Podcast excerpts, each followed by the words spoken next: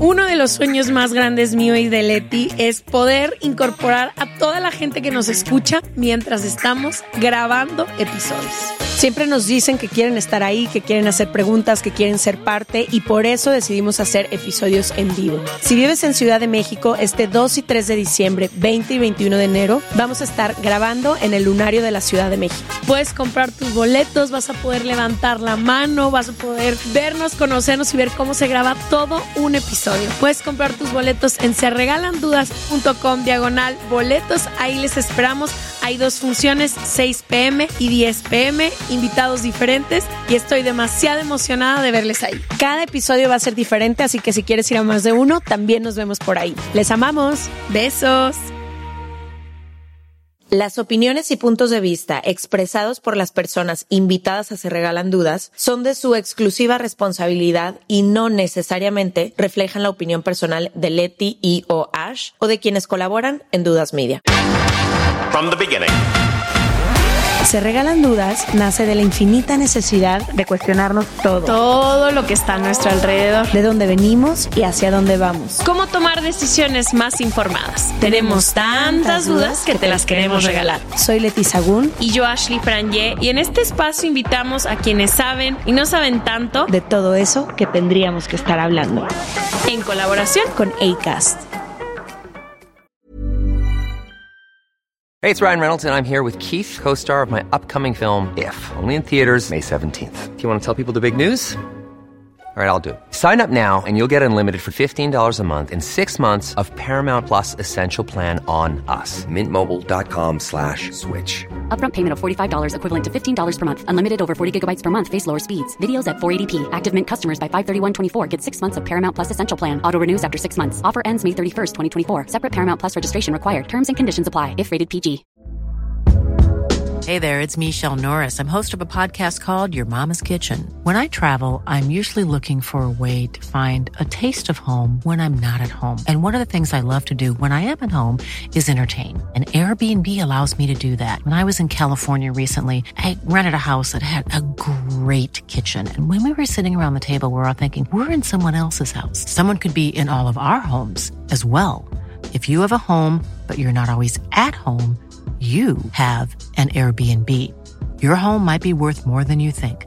Find out how much at airbnb.com/slash host. Les damos la bienvenida a otro martes de Se Regalan Dudas con nuestros episodios en vivo desde Bogotá, Colombia. Ha sido un verdadero sueño grabar aquí y poder hacer algo que nos gusta tanto con gente nueva que no habíamos conocido, que se, se convierten en amigos y las dos creo que estamos sumamente emocionadas. Ayer le decía a una niña que se acercó llorando que me parece increíble que experiencias que resuenan o que vivimos nosotras en Guadalajara cuando teníamos 17 años puedan resonar con alguien que está en Bogotá, o en Medellín o en Cali o no sé de qué parte de, Colombia vengan, pero se me hace tan bello cómo la experiencia humana es compartida y cómo en realidad nuestra región tiene muchas más cosas en común de lo que parece. Entonces, gracias porque Bogotá, de verdad, estos días, se los estábamos diciendo antes de empezar a grabar a la gente que está aquí, se ha sentido como una casa. Ya nos prometimos a nosotras y a todas las personas que nos hemos cruzado que vamos a regresar, lo vamos a hacer en grande. Les prometemos que ahora sí no nos va a dar el síndrome de la impostora y vamos a buscar un teatro donde puedan caber todas las personas que quieran venir a, a Se Regalan Dudas. Entonces, gracias a, a, esto y a Platzi que nos abrió las puertas de su casa para poder grabar aquí. Queremos darle la bienvenida a nuestra invitada del día de hoy. Nos sentimos muy honradas de que nos acompañe María Carolina Hoyos. Ella es periodista experta en transformación digital, autora también de un libro que ahorita quiero que hablemos porque tocó fibras muy sensibles en mi ser. Bienvenida, se regalan dudas. Bienvenida. lindas, muchas gracias. Me siento muy feliz de estar acá. Sí, eh, María Carolina, creo que la primera pregunta con la que podemos arrancar eh, para todas las personas que no te conocen a ti y no conocen tu historia, ¿quién es María Carolina y cómo llegamos al día de hoy? Muy bien. Yo soy bogotana. Mis padres se casaron muy jovencitos y mi mamá eh, a los 19 años me tuvo entrando a la universidad y mis padres estudiaron periodismo. Mi mamá y mi papá se separaron muy yo tenía dos años y medio y fui criada realmente por mis abuelas. Siempre tuve unas ganas enormes de vivir con mi mamá. Inclusive al niño Dios, todos los años le pedía, quiero tener una casa donde viva mi mamá y donde pueda ser como hogarcito. Y esto lo digo porque a los 12 años tuve la fortuna de irme a vivir con mi mamá. Mi mamá se casó, tuvimos a otro niñito que es mi hermanito y tres años después cambió mi vida para siempre. Mi mamá fue secuestrada por Pablo Escobar, el narcotraficante más buscado por los Estados Unidos hasta hoy. Y después de un largo y tenebroso secuestro, la mataron. Eso cambió mi vida para siempre lo que le había pedido a Dios y al niño Dios todas las eh, navidades de poder tener una familia como las que yo veía de mis amigas, pues no lo volví a tener. Ahí le juro a mi mamá, estaba muriéndose, le juro, ella no me oyó porque estaba ya muy malita, pero le juro que no voy a volver a sonreír. Mi historia comienza porque logré incumplirle el juramento a la persona que más he querido. He reído una y mil veces tomé la decisión de ser periodista como mi mamá, de caminar esos pasos que ella no pudo dar y de contar las historias que ella no pudo contar. Y es mi pasión. Adicionalmente a eso me metí en tecnología hace más de 20 años. Eh, trabajo en transformación digital. Fui viceministra de tecnología de mi país seis años. Me casé. Tuve mi mejor proyecto que son mis dos hijos, Tomás y Mateo, que es lo que yo más adoro y son mis grandes maestros, me han enseñado de todo, hasta de tolerancia. Tienen 18 y 20, me separé y me volví a casar hace cinco años. Trabajo en una fundación que hace que mi vida, mi paso por este, esta tierra tenga un sentido mayor. Nosotros entregamos becas para que jóvenes puedan ir a la universidad. Hemos entregado más de 2.500 becas para que 2.500 jóvenes puedan cumplir su sueño. Eso me hace muy feliz y yo creo que por eso es que estamos hoy acá. Así, digamos, en resumida, amo el chocolate. me fascina. Yo soy buzo de, eso es mi primera profesión que tuve. Me gusta, veo un charco y me gusta meterme a cualquier charco. Amo los animales, sobre todo los delfines. Wow, qué hermoso resumen. No sé si fue exactamente en qué momento, pero tú escribes un libro donde cuentas toda esta historia con muchísimo detalle, ¿no? Y como parte de este libro, cuentas un poco cómo fueron esos cinco meses de secuestro de, de tu madre y también cómo fue después conocer al asesino de tu madre, sentarte con él, hablar con él me gustaría ver si te sientes cómoda de compartirnos eso, porque me parece que más que lo que viviste en sí, el resignificado que tú le diste a esas experiencias, al yo estarlo leyendo me pareció sumamente valioso y me gustaría ver si lo puedes compartir para quienes nos escuchan. Ok. Em, yo digo que yo estuve secuestrada en libertad y no hay nada más pavoroso en la vida que uno sentirse secuestrado, pero estar eh, no estar secuestrado, tener las llaves de la casa en la que estás y poder salir. Pero yo no era dueña de mi libertad, porque lo que yo más amaba estaba secuestrado. Es decir, que yo entendí el secuestro, estuve, todo se me volvió tan difícil en la vida, tomar la decisión de almorzar, de irme el fin de semana a, a un paseo. A mí me decían, yo tenía 17 años y mi papá me decía, vete al paseo con tus amigos. Y yo, pero ¿y qué tal que vuelva mi mamá? Es decir, y, no quería, eh, y cada vez que tenía un plato de, comida caliente, pensaba, y mi mamá no qué tal que no tenga que comer, ¿no? Para mí la comida caliente se convirtió en un tema, me sentía hasta culpable de, de estar comiendo caliente sin saber qué podía estar qué podía estar pasando con la persona que más quería. Y, fueron cinco largos meses, digamos que muy dolorosos, donde entendí la ausencia cuando a ti te... Entendí además que la vida puede cambiar en fracción de segundos. Y me di cuenta algo. Nosotros los seres humanos, y no sé si es bueno o es malo, tiene de bueno y tiene de malo, según lo que creo y mi experiencia, pero nos creemos dueños del futuro, ¿no? Entonces, con mi mamá habíamos quedado en que la próxima semana ella me acompañaba a hacerme la cirugía de las cordales, porque creemos que la próxima semana vamos a estar juntas y no sabíamos que era la última vez que nos íbamos a ver. Y esa, y esa próxima semana nunca fue. Y yo me quedé con el dolor de las cordales, me quedé todo el tiempo del secuestro esperando a que ella llegara para cumplir la cita. Y mi papá, mi médico, todos me empezaron a decir, tienes que operarte las cordales. Y yo les decía, no voy a hacer, porque si yo lo hago, ¿qué estoy declarando? Que no va a llegar mi mamá un día a cumplirme mi cita. Y yo sí sé que mi mamá va a venir a cumplirme esa cita.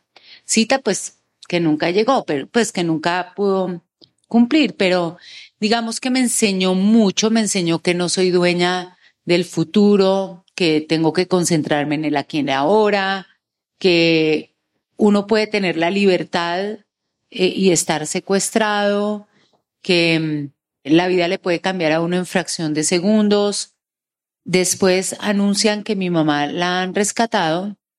Yo llego a la ciudad donde estaba, en Medellín, y la veo y pues como les contaba ahora, primero entendí también que el dolor transforma a los seres humanos al principio vi a mi mamá y no entendí bien si era mi mamá o no porque la vi distinta. Claro, estuvo secuestrada, entonces tenía el pelo muy largo, mi mamá era vanidosa y linda y pues no, tenía, eh, la vi, la vi como rara y entonces entendí pues que el, el dolor había sufrido tanto, pues que estaba como, como transformada y pues fue muy duro verla y saber que, pues que, que, que está muriéndose. Pero le juré que no volvería a sonreír jamás. Y lo juré porque yo quería sintonizarme con su dolor y sentía que la única manera que podía ser solidaria era decir, bueno, hasta acá me acabó la dicha. feliz. No voy a volver a ser feliz. Lo que terminó pasando, me empecé a dar cuenta que le incumplí el juramento a mi mamá, pero no solamente eso, que he podido superar uno y mil dolores. Yo no tengo mi vida resuelta, sin lugar a dudas no, no tengo mi vida resuelta, pero lo que sí resolví es no detenerme en, en el dolor, es aprender a pasar a, a superar lo insuperable. Cuando empecé a darme cuenta que producto de mi, de mi experiencia había siempre superado los dolores de la misma manera, que había podido perdonar lo imperdonable, que había podido eh, pasar la página de algo que parecería imposible. Uno cree en sano juicio que es capaz de perdonar que le maten a la mamá. Probablemente mucha gente dice que no, ¿no? Y pues lo pude hacer. De pronto es muy difícil entender que uno, después de lo que me sucedió a mí, pueda pensar que la vida es espectacular, que he sido bendecida, que tengo grandes oportunidades, pues probablemente hay algo más que uno tiene que hacer para poder volver a su dolor y verlo de una manera distinta. Y cuando entendí que había podido hacer eso, se lo, lo estaba contando en, en, una conferencia y me dijeron, y estaba hablando de verdad de tecnología, porque yo hablaba solo de tecnología, yo no me hablaba de estos temas. Y alguien me dijo, mire, yo trabajo en una de las editoriales más importantes en el mundo y vengo a pedirle que escriba un libro, no de tecnología, está espectacular lo que usted sabe. Lo hace muy bien. Usted lo hace muy qué? Y me dijo, de cocina, y le dije, soy negada. Me dijo, mentira de lo que acaba de hablar. Usted tiene que contar lo que usted habló de la conferencia. Y le dije, yo solamente hablé de tecnología. Y yo, no, usted habló de su mamá y de, solamente contó muy poquito que fue capaz de pasar la página y eso es lo que yo creo que usted tiene que escribir. Me costó mucho trabajo entender que iba a escribir de eso. Mil veces peleé con mi, ¿Por qué? Porque no estabas lista. ¿Nunca habías hablado de eso? No, no, no había hablado de eso porque sentía que esto era un tema íntimo, porque por qué hacerlo como tan público, mm. porque además yo le decía un, un libro que se va a vender. Y me decía, sí. Y yo le decía, o sea, voy a hacer negocio, pues con, Sí. con el, la, Lo más sea, feo que me ha pasado en la no vida. puede ser, eso no es. Me dijo, no, no, no, usted está muy mal. No va a hacer negocio con lo que le pasó, sino al contrario. Primero, na- eh, es muy difícil vivir de, de Literal, de- no es buen de la publicación de un libro y eso lo entendí yo. Pero me decía, usted realmente lo que va a contar no es el dolor, sino lo más espectacular que oí de lo que alcanzó a decir es que usted va a contar cómo logró pasar la página, cómo logró ser feliz a pesar de todo. Entonces, bueno, pues empecé a escribir, peleé mil veces con mi computador, lo cerré, lo dejé sonando después de un año de escribir porque eh, miraba, leía lo que había escrito y yo no más. Y ese pobre computador fue el que más Sufrió. sufrió mis peleas con él, porque además no le hice Photoshop a mi, a mi historia, porque la escribí tal cual como era, no me quise presentar como una heroína de nada, simplemente sin mi dolor y mis lágrimas y mi enseñanza y, y lo que la vida me ha enseñado, puedo compartirlo con alguien, voy a ser feliz, ¿no? Me encanta. Y ahorita que hablabas de si se puede pasar la página o no, creo que desde que sabía que tú ibas a venir a hacer Regalan Dudas, yo no quería saber tu historia. Yo dije, no, yo no quiero leer nada, quiero que ella me la cuente. Y el pensar que después de algo tan doloroso, no me lo puedo ni siquiera imaginar, el verte hoy aquí y que me has dicho que eres feliz y que has encontrado mil y un formas. ¿Cómo llegas ahí? Sobre todo, me dices que tenías 17 años. Sí. A mí a los 17 años me hacías así y me encabronaba. O sea, Exacto. vivía enojada con el mundo, creyendo que todo era porque me lo estaban haciendo a mí. Me encantaría que me explicaras de, eh, no me puedo imaginar el enojo y la rabia y la frustración de eso. Además, me imagino que fue súper público. Total. Me imagino, gracias a Dios no existían las redes sociales en ese entonces, pero sé que en la época venimos de países que comparten la historia del narcotráfico que ha destrozado no solo la sociedad, todos los tejidos sociales y demás. ¿Cómo de eso Puede salir algo bueno, ¿cierto? puede salir algo bueno? Pero Sí. deja tú un propósito, o sea, ¿cómo tú lograste dejar de estar enojada? Deja tú Sí. perdonar. Para mí el enojo se me hace, es tan difícil a veces de dejar de estar enojada por cosas tan grandes. Es verdad. Les voy a contar esto. Yo creo que tuve más posibilidades, creo no, lo sé, tuve más posibilidades que el resto de mis compañeras del colegio y de curso. Y les voy a decir, a mí me tocó vivir sin escogerlo, me tocó vivir cosas increíbles. Yo tuve un abuelo presidente, entonces, pues, ¿De Colombia? en Colombia. Entonces, eso hacía que yo viera, tuviera unos privilegios, pero también unas ausencias increíbles, ¿no? Entonces, y tuve una formadora, mi abuela, que fue una gran maestra en mi vida. Y mi papá, periodista, le iba bien y era muy amoroso conmigo. Yo era su única hija y me trataban realmente de cumplir, de, de darme más de lo que necesitaba. Quiere decir que todo eso probablemente hizo que muchas de las niñitas, compañeras mías y amigas mías del corazón quisieran estar en mis zapatos, ¿cierto? Porque decían, wow, súper chévere lo que lo que puede vivir.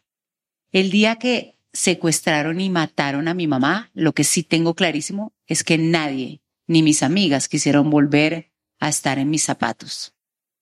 Y entendí la ausencia de todo. Y tuve mucho enojo, mucho dolor y mucha rabia. Y primero me preguntaba, ¿por qué a mí? ¿Por qué me puede pasar esto a mí? Si mi mamá no era narcotraficante, mi mamá perseguía la verdad, mi mamá era una periodista i- impecable, amorosa, linda, joven, muy joven, acaba de cumplir 40 años, eh, y me preguntaba por qué a mí estuve muy enojada. Y me di cuenta que no es de la noche a la mañana, no es hacer milagros, esto no es de un, un día para otro, ya soy feliz, pero empecé a entender cosas.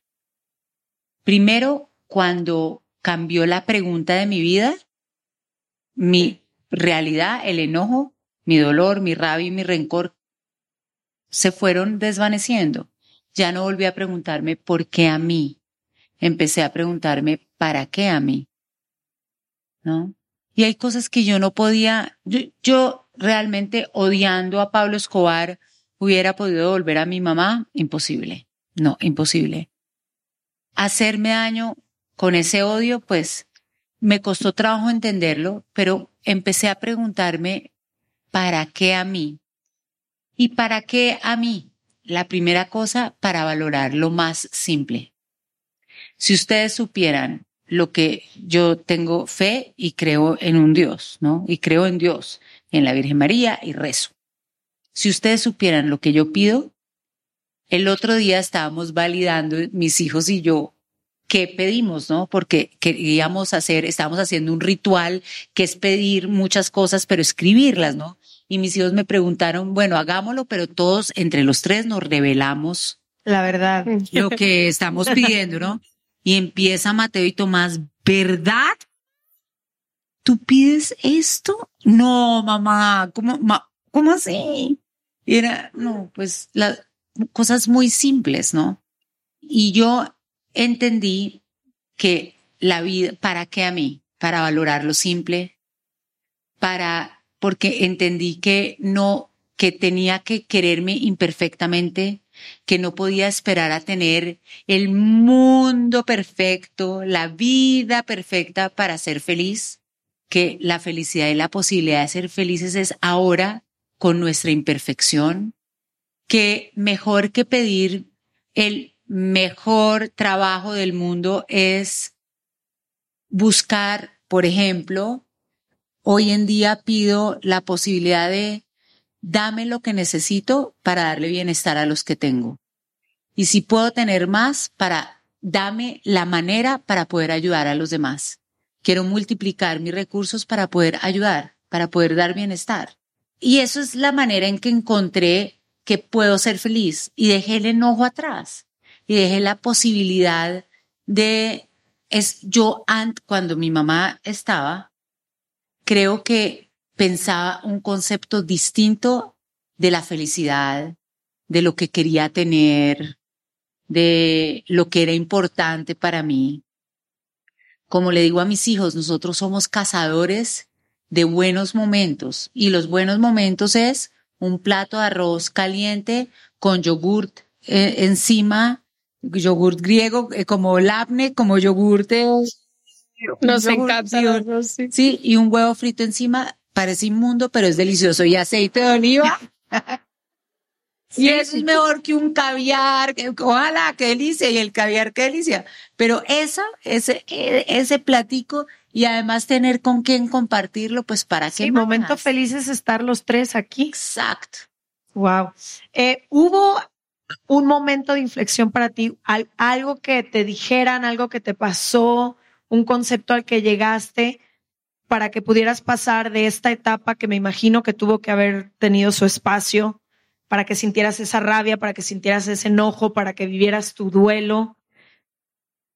¿En qué momento tú decides perdonar y cómo empieza ese proceso del perdón? Porque el perdón no es una palabra, ¿no? A veces decimos, te perdono porque no quiero cargar más contigo. Pero el perdón verdadero, el perdón genuino, el perdón que ya no ataca, que ya no nos acompaña, que ya no nos hace cargar al otro, corre por un lado distinto. Exacto. ¿Cómo fue ese proceso para ti? Sí. A mí no me pasó. Ahora, quiero decirles, yo no soy ejemplo de nada, no creo que, no soy ejemplar, solamente Es Pues, tu historia. es mi historia, a mí me funcionó, no, no tengo PhD en nada, pero entendí con mi sufrimiento que, que puedo compartir lo que hago. Probablemente a mal no les va a hacer, pero pues traten a ver. Pero mi historia, mi historia es la siguiente. Como se dice en Yo no- México, cada quien sus cubas. Ex- exactamente. Pero a mí no me pasó que llegó un día y es que un día cambió mi vida y ese día entendí que la pregunta era la otra cuando ya empecé a, pre- a- a amar y perdoné y de todo. Un día que te pueda decir el día que no. La vida y lo que yo he entendido es que todo es un proceso, ¿cierto? Es decir, que es un proceso y no es un proceso así, es un proceso así. Pero hay varias cosas que funcionan y que te pueden ayudar a cada vez estar más lejitos del dolor, de eso que uno siente. Yo soy buzo y en mi libro toda mi historia es con la analogía de el buceo. Cuando mataron a mi mamá, me, ¿qué, ¿qué es lo peor que le puede pasar a un buzo? Quedarte sin oxígeno. 30 metros Abajo. abajo. Así me quedé yo. ¿Y qué fue lo que logré hacer? Haciendo pues todo un proceso y sigo, porque no vengo a presentarme acá a decirles, y ahora sí ya todo es perfecto, porque como ya entendí la nueva pregunta de mi vida y toda mi vida es súper divina. No, no, no, cero. Pero eh, estoy en proceso. Pero ¿qué me funcionó? Entender que se empezaron a alinear cosas. ¿Qué se alineó?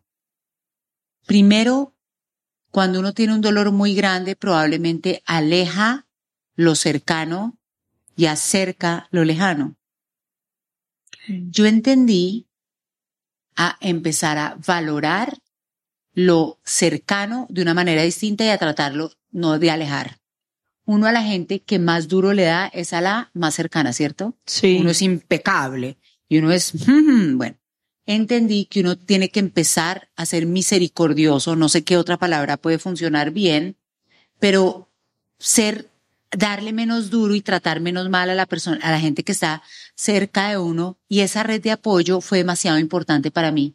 Todos imperfectos, pero eran los míos, los que me ayudaron, los que aprendí a pedir ayuda, los que aprendí a cogerlos de la mano y nunca me, en mi vida me he querido volver a, a, soltar, aunque a veces los quiero matar de la furia que me dan, pero es lo que tengo, lo que valoro, lo que quiero, mis imperfectos, pero son los míos.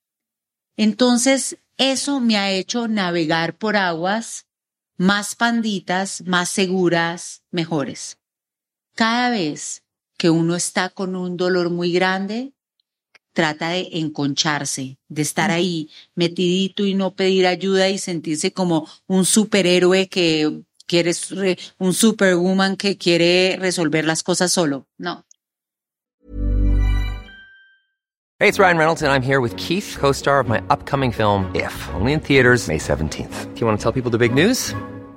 All right, I'll do it. Sign up now and you'll get unlimited for $15 a month in six months of Paramount Plus Essential Plan on us. Mintmobile.com slash switch. Upfront payment of $45 equivalent to $15 per month. Unlimited over 40 gigabytes per month. Face lower speeds. Videos at 480p. Active Mint customers by 531.24 get six months of Paramount Plus Essential Plan. Auto renews after six months. Offer ends May 31st, 2024. Separate Paramount Plus registration required. Terms and conditions apply if rated PG. Many of us have those stubborn pounds that seem impossible to lose, no matter how good we eat or how hard we work out. My solution is PlushCare.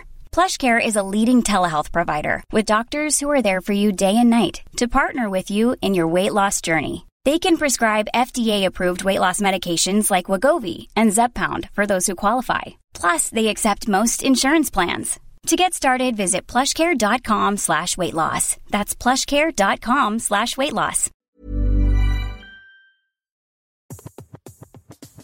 Este mes, Leti y yo nos tomamos unas merecidas vacaciones. En lo personal, necesitaba un tiempo de desconexión para estar solo conmigo y con las personas que quiero. Uno de los planes que hicimos fue ir a uno de mis lugares favoritos, el mar. Por eso decidí comprarme un traje de baño lindo, protector solar y algunas otras cosas que quería llevarme a la playa. Después de comprar lo que necesitaba, usé una app que se convirtió en mi más grande aliada, porque me regresó dinero en efectivo y me recompensó por muchos de los gastos que hice. La app se llama Hybora y es muy sencilla, rápida y segura de usar. Hybora me ha regresado dinero por comprar en tiendas como Lowell's, Macy's, Sephora, Best Buy y mucho más. Tú también puedes empezar a usarla y recibir dinero por comprar desde comestibles hasta artículos del hogar y de belleza. Lo único que tienes que hacer es agregar tus ofertas en la aplicación, subir tu recibo y listo. Obtendrás dinero real que podrás depositar a tu cuenta bancaria, PayPal o tarjetas de regalo. Si tú también quieres aprovechar estos beneficios, en este momento, para ti que eres parte de nuestra comunidad, Hybora ofrece 5 dólares por solo probar Hybora usando el código DUDAS cuando te registras. Simplemente ve a la Apple Store o a Google Play Store y descarga la aplicación Hybora, completamente gratis para comenzar a ganar dinero en efectivo y use el código DUDAS. Eso es I-B-O-T-T-A en App Store o en Google Play con el código DUDAS. Esa fue la primera.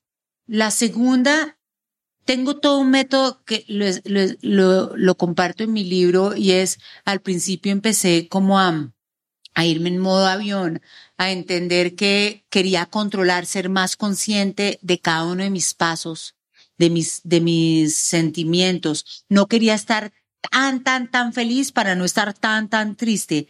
Estuve tratando de ir como muy controlada y muy buscando flotabilidad, ¿no? Eh, buscando empezar a salir de este problema que estaba. Eso se logra a través de la conciencia. Nosotros vivimos mucho en modo avión y cuando estamos tristes, bravos, enfadados y esto, puede ser que estemos menos conscientes.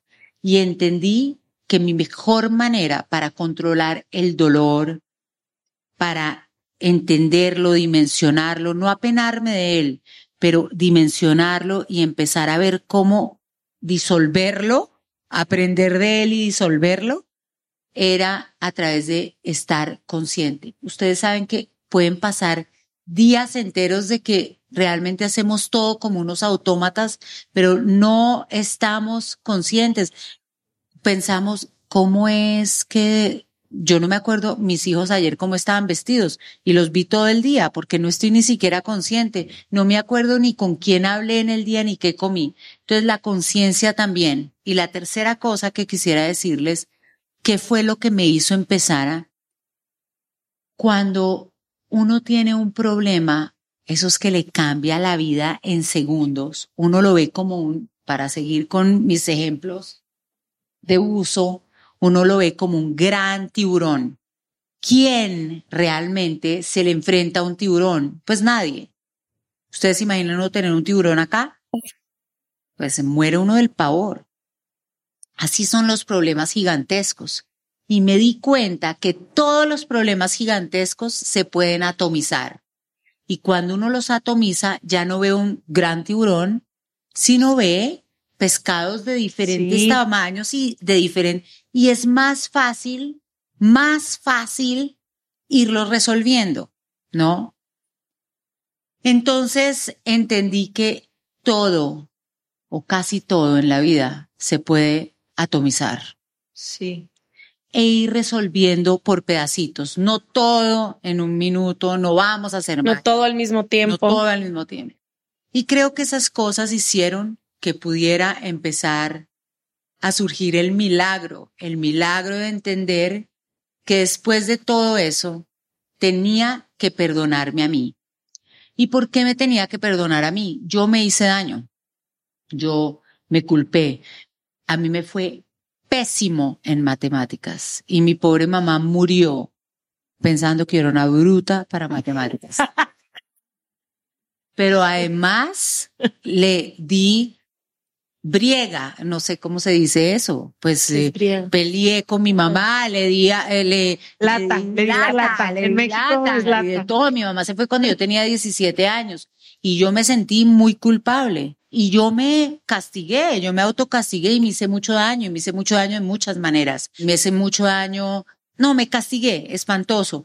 Por ejemplo, una que les voy a decir, me castigué con la comida. Yo me sentía triste y comía lo que sabía que no me hacía bien, pero me lo comía harto para, para sentirme más mal y eso como que uno va cayendo más. Y entonces, por ejemplo, a mí el chocolate, amo el chocolate, pero si no, si como mucho, pues realmente me siento muy malo. Los fritos.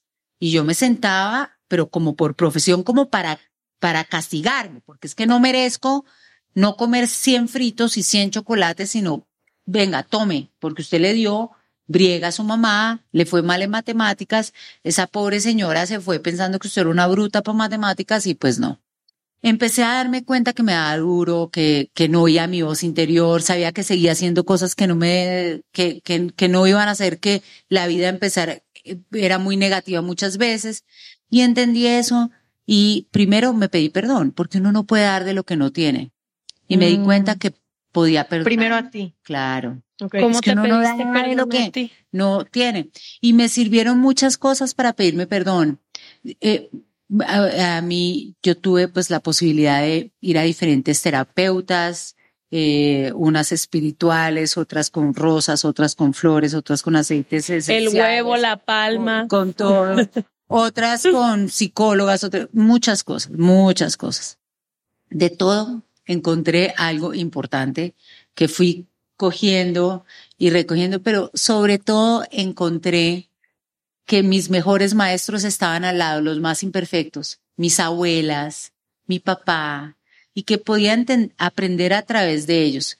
Y vi que, mm, y en, alguna terapia me dijeron, bueno, vamos a, a perdonarnos y no sé qué, y a mí me encantó escribir. Y en esa terapia me enseñaron mucho a escribir y me dediqué a escribir y saben que les recomiendo, escríbanse para ustedes. Escriban mucho. Cuando uno tiene la capacidad de poner en el papel ese ejercicio de uno enfrentarse o a su dolor o a su tristeza o a su anhelo y poderlo concretar escribiendo genera cosas en uno espectaculares. Y yo me pedí perdón, me hice carta pidiendo perdón. Eh, de verdad, muchas veces quise comer papas fritas, pues porque ricas, pero muchas veces lo hice para castigarte, María Carolina. Y muchas veces comí chocolate para castigarte y muchas veces sabía que tenía que hacer unas cosas y no las hice simplemente para castigar. Y te pido perdón porque te quiero, te valoro y me voy a sentir y voy a ser amiga contigo de una manera distinta. Y realmente ha sido un proceso, pero mira, ayer cumplí años y escribí ayer algo y es cada vez me quiero más. Porque ese, eso de pedirse uno perdón y de quererse y de, y, y también a veces para mí es difícil, pero aprendí también a priorizarme, porque siempre dejo, yo soy la última, ¿no? Y mis niñitos, ¿cómo voy a dejarlos? a- o sea, después que mis intereses, es imposible, y el trabajo, y el jefe, y el marido, y el uno, y el otro, y mi abuela, y todo tiene que ser antes. Y, y me empezó, y he empezado a darme cuenta que no, que, que es muy importante decir, no, primero yo. Además, porque si yo no estoy bien, no voy a darle a los demás Nada. eso.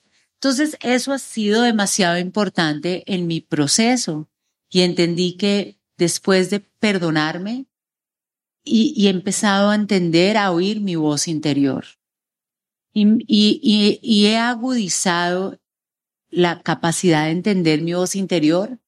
Hay unos que meditan, otros, yo oro, rezo. Y nadie me enseñó eso. Yo no fui a un colegio católico, mi colegio era agnóstico, pero entendí que es espectacular. Y cada vez que uno ora, primero se es el mejor negocio, porque además uno no se siente solo. Si uno ora, quiere decir que alguien lo está acompañando y va con uno a donde uno vaya y uno no se siente solo y es una delicia. Y yo entendí que conmigo la Virgen María y yo éramos íntimas del alma y ha sido mi mejor negocio en la vida. Y, y le empecé a pedir la posibilidad, quiero sentirme ligera de equipaje, ayúdame a eso. Y quiero, quiero empezar a reconstruir mi historia a, través del perdón. Y entonces lo decreté. Yo soy periodista, un colega mío me dice, óigame, simpático, ¿no? Ya queda solamente uno vivo de los que mataron a su mamá. Yo le dije, ajá, y digo, y sale en cuatro días de la cárcel. Y yo, "Ah, ¿y usted tiene acceso a él? Sí, y le digo, yo quiero conocerlo. ¿Cómo? Sí. No necesito que me cuentes todo ese día completo. y yo déjame acomodo para que. Y entonces, pues también decretar las cosas es importante, ¿no? Por eso es que también el valor de la palabra. o estoy releyendo un mega libro, por favor, Los Cuatro Acuerdos. Ajá, buenísimo. Librazo del ¿No? doctor Miguel. Librazo. Hemos tratado de traerlo, pero solo da entrevistas de 10 minutos. Ay, no, lo máximo. Literal, lo solo 10 máximo. minutos. Sí. Pero esos 10 minutos deben Van a ser valer la mega pena. sal, sí, Sí. sí. Entonces, miren lo que dice, el, ¿cuál es el primer acuerdo? El valor de la palabra. Y entonces, realmente con todas las fuerzas de mi ser, vi que perdonarme como que me hacía sentirme mejor, perdonar a mi mamá porque yo me sentía abandonada por mi mamá, perdonar a los otros y después decretar que va a perdonar al asesino de mi madre. Pues mira, los astros se alinearon y, y lo tuve así. Él es uno de ellos, es Popeye, el lugarteniente de Pablo Escobar. Popeye era el único que quedaba vivo unos días después de que sale libre. Yo cancelé esa cita como tres veces y la cancelé además porque primero, por ejemplo, mi abuela, que es una belleza, mi abuela me decía, mira, creo que ya es suficiente todo lo que te ha tocado vivir, párala. ¿Me entiendes? Descansa. Sí, descansa, descansemos de todo. Tú quieres perdonar, hacemos aquí una oración, perdonamos muy bien. Tú no tienes que irte Escribes tu carta. Claro, tu carta y lo perdonas y ellos quedan perdonadísimos. Tú vas a perdonar. Dios perdona y Claro, perdonan. pero, pero ¿por qué seguir buscando a los narcotraficantes y sentarse y de todo? ¿Por qué no? Ya llevamos 30 años o 28 o 26, ya no me acuerdo cuántos eran, o 25. Me dijo, párala, o sea, ya, ya de verdad. Entonces, hagamos una cosa bien linda, convocamos a la Virgen María que tanto amas y, y hacemos todo acá. Y le dije, mamita, no quiero ir. Pero cada vez me decía, mira, y otra vez, en acordarles que tú estás acá. O sea, de verdad, no, no, no sigas tentando lo que ya nos pasó y no. Claro, los papás lo quieren proteger a uno, quieren que pues eso no Es su trabajo. Claro, es su trabajo y entonces él, ella lo hizo bien y entonces yo llamaba a mi colega, director de noticias y le decía, pues no, no voy a ir. Entonces cancele esa cosa y yo no voy a ir. Bueno, y al, y después, después entendí que sí quería hacerlo, pero no le iba a decir A nadie. estoy dándoles un pésimo consejo porque además yo soy mamá, mis hijos lo van a ver y pues mis hijos van a decir, ajá, ya entendí cómo se hacen las cosas. Esa parte no, no. Se corta. Pero dije, no, no, no voy, por ese lado no va el agua al molino, yo voy a obviar a mi doña y voy a buscar a mi tía. Mi tía es adorable. Es la hermana. Buscaste cómplice. Claro, cómplice y me fui con ella a Medellín y entonces empiezan, no, que eh, nos vamos a ver en un café en Envigado. Después no, a los 20 minutos no, que cambia, que es un, un sitio en no sé dónde. Y esto cambiaban cada tres minutos. Y dije, no, mi abuela tenía razón. Y yo acá, no, estoy pintada, no, esto no puede ser bueno. Y mi tía me dice, iba a sacar los cigarrillos porque fuma, eh, y, y sacó los cigarrillos y me dice, ay, te tengo un regalo. Una amiga mía fue a, a, a la Virgen de Merjugori y te manda esta Virgen. Y la Virgen yo decía, increíble, esto es una diosidencia. Yo, eh, el asesino de mi madre, cambiándome cada cinco minutos de sitio donde nos vamos a ver, eh, veíamos en todas partes, veíamos gente rarísima y de todo. Yo había dicho, le había dicho a mi colega que era el que coordinaba todo en Bogotá, le dije, mire, olvídese de la cita. Mi tía saca los cigarrillos, se le cae la virgen, me dice, ay, le mandaron a usted esta virgen. Y yo dije, y lo recibí así, ¿no? Con, con la, para mí fue como un mensaje, no, yo no estoy sola, yo estoy con la Virgen y sí voy a ir, y sí voy a ir. Entonces dije, bueno, listo, ¿cuál es la última, dónde es la última cita? Y yo voy a esa vaina a ver qué es lo que tenemos para hablar. Me dijeron, a un hotel, tiene que entrar por no sé dónde, de todo, y fuimos, nos llenamos de valor, y nos fuimos para allá. Cuando yo lo veo, ¡ja! pues no.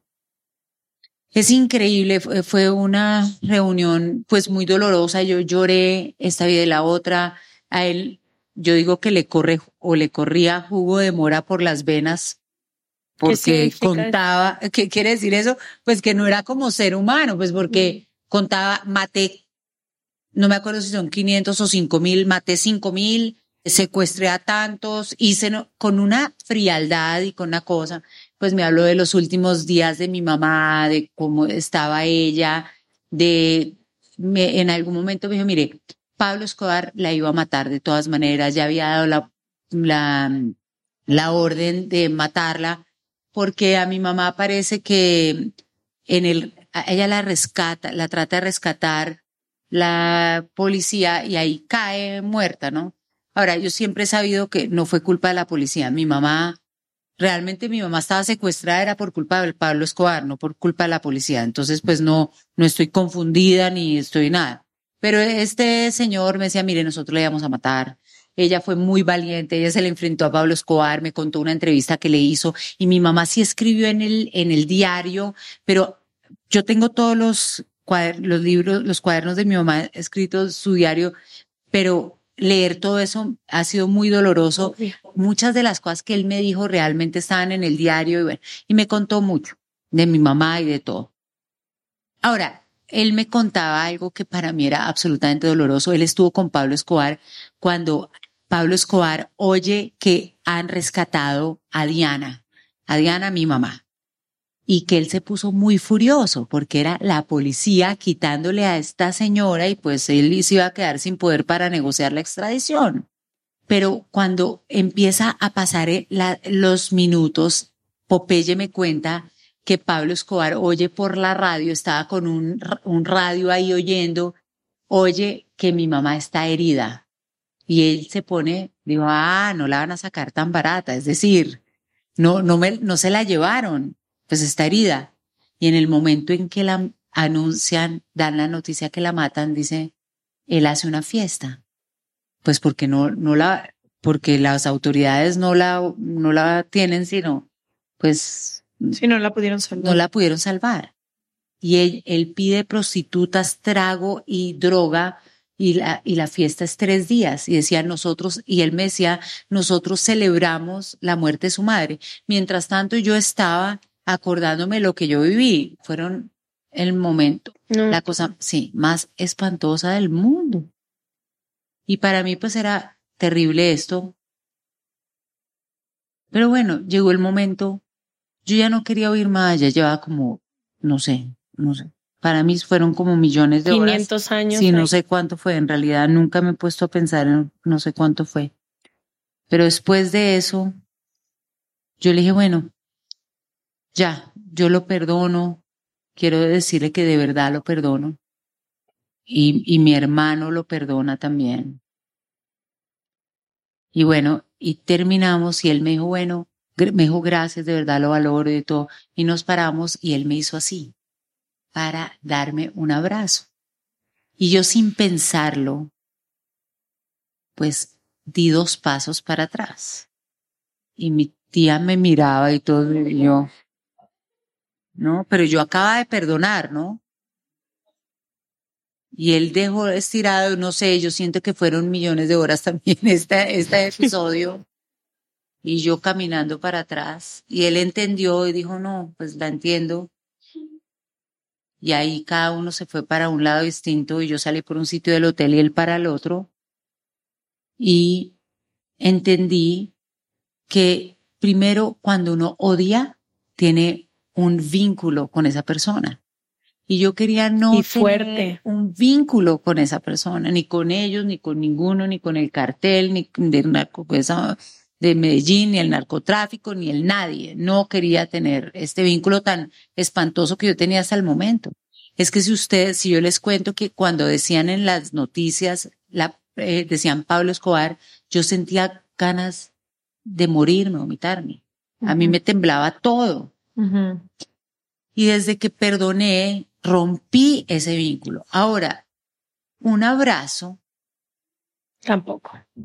pues no, no quería tener ese vínculo, pues no. No, y no. ahí quedamos, Claro. ¿no? Y quedamos y fue lo mejor. Ahora, yo escribo mi libro, publico el libro antes de pandemia, es uno de los cinco libros más vendidos en Colombia. Y después, lo que son las cosas, me encuentro con una señora saliendo de un supermercado. Me dice, tengo que hablar con usted. Y yo, cuénteme. Dijo, yo sé quién es usted y quiero contarle que mi hija tuvo cáncer. Y le dije, ¿cómo? Lo siento. Y mi niña tiene nueve años y mi niña murió de cáncer en una clínica. Pero el vecino mío era Popeye. Y yo vi cómo él murió primero con muy poquita gente alrededor, con un dolor espantoso, con un todo y siéntase tranquila porque Dios le mandó su merecido, ¿no? Y yo me monté a mi carro y lloraba y no sentía que había un merecido, ¿no? Probablemente si yo no hubiera perdonado, ¿no? Mm, de pronto mi reacción hubiera sido distinta, ¿no?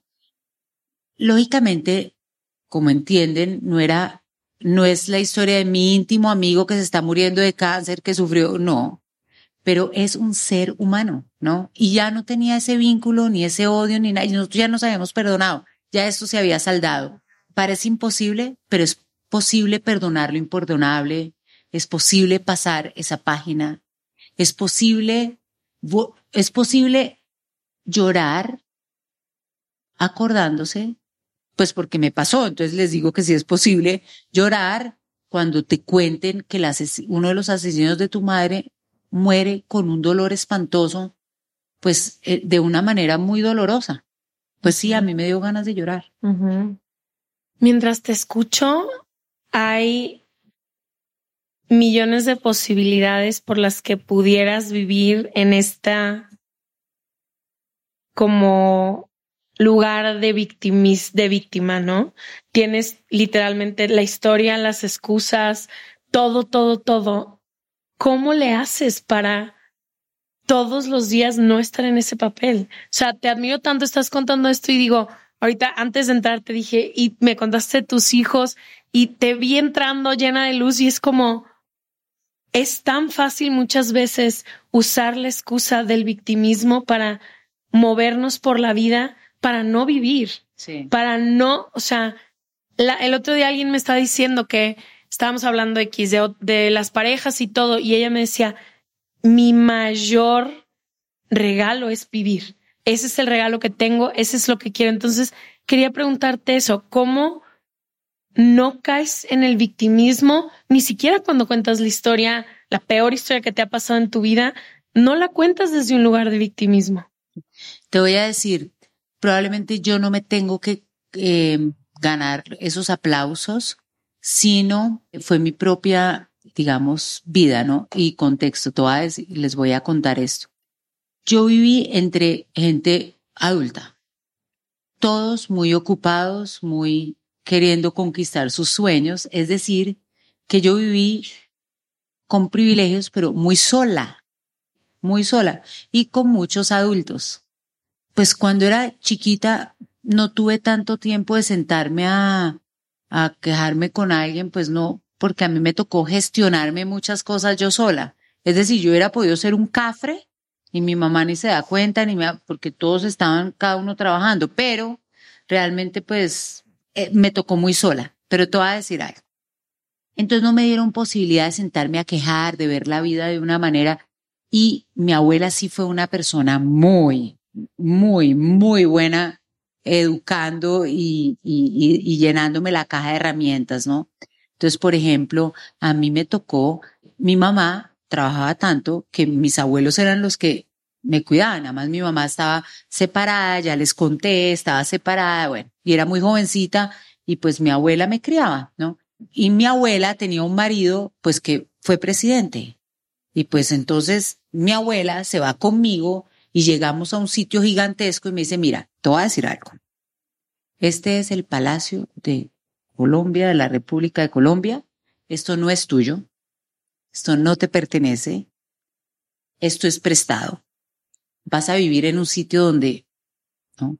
Mi abuela no, y, y eso hizo que a mí también me diera como un concepto de la vida, ¿no? Estoy mezclando algo adicional, no he terminado este tema, pero mi abuela fue muy importante en cómo ponerme los pies sobre la tierra, no hacerme creer que la vida, no, no, que la vida no es nada distinto a lo que de manera humana y de manera sensata uno tiene que vivir y punto. Entonces, esta manera de ver la vida fuerte, pero muy interesante, porque no me hizo pensar en pendejadas que la, porque, que, que yo vi y que yo hubiera podido creerme que esto me iba a hacer tener corona. Realmente no me dejaron ponerme la corona y creo que fue espectacular, pero tampoco me dejaron quejarme. El día que mataron a mi mamá, yo había cumplido ya 18 años. A los 17 la mataron, la secuestraron. Cuando yo tenía 18 la mataron. Yo me sentía la dueña, la reina del, de uno a los 18 años cree que es el dueño de El- su mundo, que ya sabe, sabe más que su mamá, su papá, su abuela, su tía, su toda. Yo me sentía pues que era lo máximo esto. Y matan a mi mamá y al día siguiente nadie me preguntó cómo te sientes. Nadie me dio la posibilidad de quejarme, porque todos estaban vueltos chicuca también, estaban tristes, estaban pasando su, porque era muy público, como dices tú. Entonces, como que nunca tuve tiempo ni me dieron espacio para quejarme de ninguna cosa. Eso hizo entonces.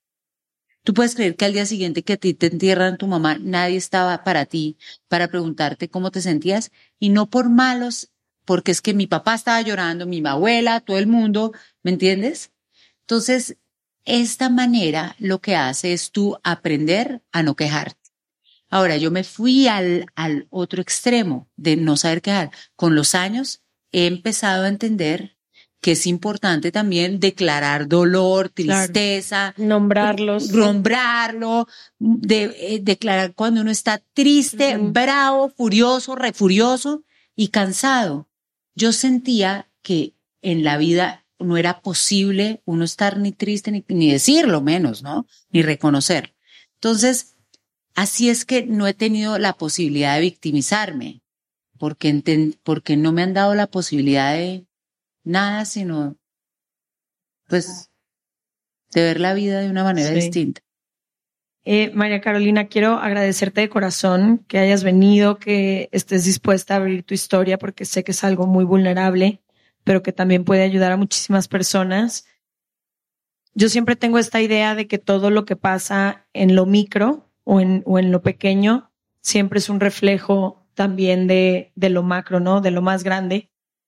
Y yo siempre he sentido una conexión o un cariño muy importante para Colombia porque creo que nuestro país, México, tiene muchas similitudes. De acuerdo. Eh, son países que amamos con profundidad, pero que nos duelen mucho, porque son países que yo sé que a ustedes les ha costado mucho trabajo la reconstrucción, pero en ti veo la posibilidad del perdón y veo la posibilidad de que exista algo del otro lado, que es algo que a los mexicanos no nos ha tocado ver. Nuestro país está completamente secuestrado por el narco, por la violencia y por muchas cosas. Entonces creo que a mí ver a Colombia, y sé que están en un proceso y no quiero enaltecer ni poner nada donde no va, porque sé que también tienen sus batallas, pero a mí me da mucha esperanza creer Seguro. que, creer que el perdón es posible, creer que hay una forma de recuperar el tejido social, creer que hay una forma de poder volver a salir y reclamar nuestros espacios, nuestras familias, nuestro- nuestras amistades, nuestros vecinos, tantas cosas. Entonces, gracias porque tu historia puede parecer muy personal o muy particular, pero yo sé que distintas cosas de ella pueden resonar con personas, no importa cuál sea su historia. Eh, gracias, se regalan dudas, siempre va a ser tu casa. Te lo agradecemos Me mucho súper honrada de que hayas Sí. venido a contar tu historia, de verdad. Gracias. de corazón, gracias. Y a ustedes que nos escuchan, no importa en qué parte nos escuchen, sé que la mayoría lo hacen en Latinoamérica y que van a entender de qué estamos hablando cuando hablamos de lo que pasa en Colombia, de lo que pasa en México, de lo que pasa cuando la violencia azota nuestros espacios, nuestros países y nuestras familias. Les abrazamos y nos vemos el próximo martes o jueves. Join Corner Corner where the big boys play. Hey, it's Danny Pellegrino from Everything Iconic. Ready to upgrade your style game without blowing your budget? Check out Quince. They've got all the good stuff shirts and polos, activewear, and fine leather goods, all at 50 to 80% less than other high end brands. And the best part? They're all about safe, ethical, and responsible manufacturing. Get that luxury vibe without the luxury price tag. Hit up quince.com slash upgrade for free shipping and 365 day returns on your next order. That's quince.com slash upgrade. Hey folks, I'm Mark Marin from the WTF podcast and this episode is brought to you by Kleenex Ultra Soft Tissues, your ally to help tackle your allergy symptoms this season. I love the change of seasons, but nobody loves pollen and all those other things floating in the air that make you sneeze during this nice weather. Kleenex Ultra Soft Tissues are hypoallergenic and allergist approved. So fight back against watery eyes and runny noses without worrying about irritating your skin. For this allergy season, grab Kleenex and face allergies head on.